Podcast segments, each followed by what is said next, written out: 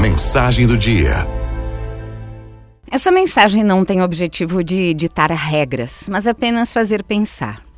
Sabe o hábito de ficar no Instagram, no Facebook, passando o dedinho ali, olhando os stories inocentemente? Passando uma a uma a vida das pessoas enquanto você está em casa, deitado na cama ou no sofá. Vai te levando a diversos lugares, situações, países, restaurantes, climas de euforia.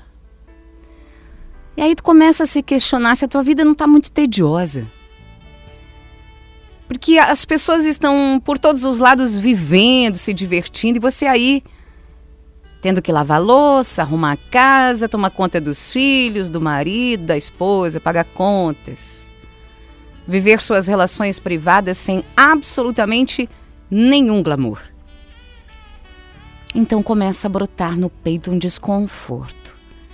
É a angústia chegando, te fazendo se comparar aos outros, à vida alheia de pessoas que muitas vezes nem conhece realmente. Isso vai gerando ansiedade, irritação, sentimento de inadequação. Daqui a pouco começam a bater milhares de pensamentos de frustração. E aí o que, que você faz? Volta lá o dedinho para olhar os stories, o feed, para ter certeza de que todo mundo tem uma vida melhor que a tua. E que a tua existência é tola.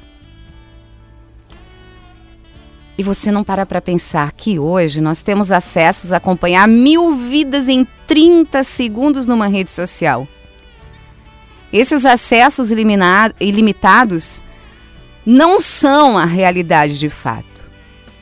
São edições dos melhores momentos que essas pessoas escolheram postar. Que muita gente ali está criando realidades ilusórias apenas para gerar conteúdo e faturar que na prática bastaria uma lupa focada na vida de qualquer um que os mais diversos problemas e tédios exatamente iguais aos teus ficariam evidentes.